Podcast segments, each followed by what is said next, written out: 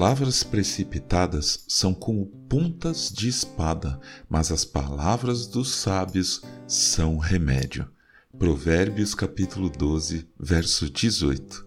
Bom dia, bem-vindo, bem-vinda ao podcast Célula Metanoia Devocional. Vamos começar o dia alinhando nossa mente com a mente de Cristo.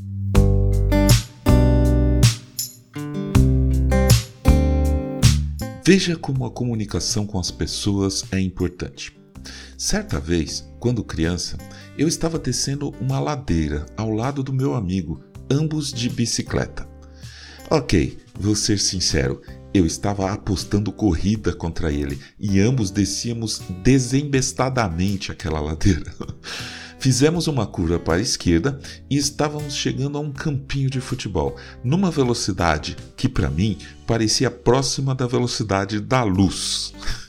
Percebi que era melhor ir em frente do que entrar no campo. Havia os tijolos e outros obstáculos, e na hora eu percebi que meu amigo tinha a intenção de virar para a direita em direção ao campinho. Então eu gritei: Em frente! E ele respondeu: quê? e virou para a direita. Eu estava na direita dele. Nossas bicicletas se embaralharam. Era a roda entrando no meio das catracas, guidão na roda de trás, uma massa só. Eu e ele fomos atirados para o chão. E eu me lembro de ter aterrizado de boca. Sorte que era grama. Eu sei porque eu tirei algumas do meio dos dentes depois. a comunicação é muito importante e deve ser clara, objetiva e planejada. Nós devíamos ter combinado antes qual seria o trajeto da nossa corrida para a morte. Planejado com objetividade e clareza.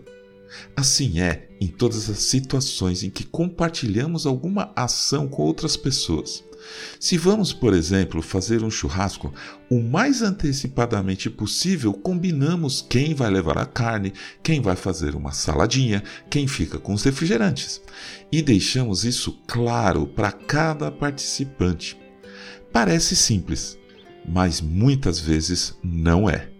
Hoje em dia, na maioria das nossas comunicações, utilizamos mensagens de texto, escrevemos pelo WhatsApp ou pelas redes sociais, que apesar de toda a desinformação que existe, ainda estão sendo muito utilizadas. Ao escrever, mesmo usando emojis e outros subterfúgios, as nossas emoções muitas vezes não são transmitidas com clareza e as informações não são objetivas. O planejamento nem se fala. É tudo em cima da hora. O apóstolo Paulo escreveu muitas cartas.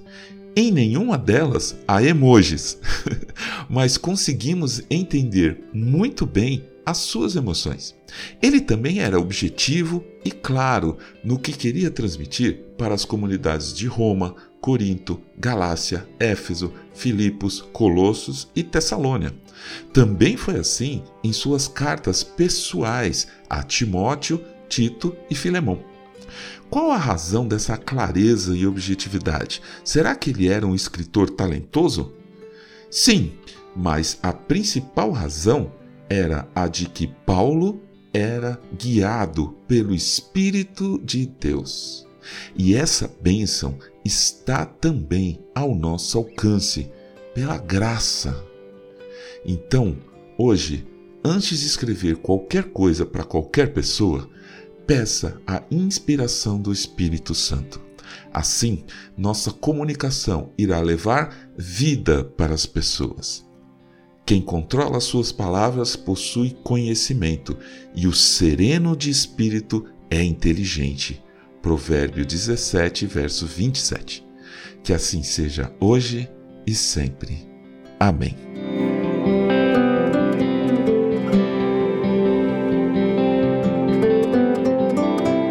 Ajude a espalhar a palavra de Deus. A seara é grande. Eu sou João Arce e este é o podcast Célula Metanoia Devocional.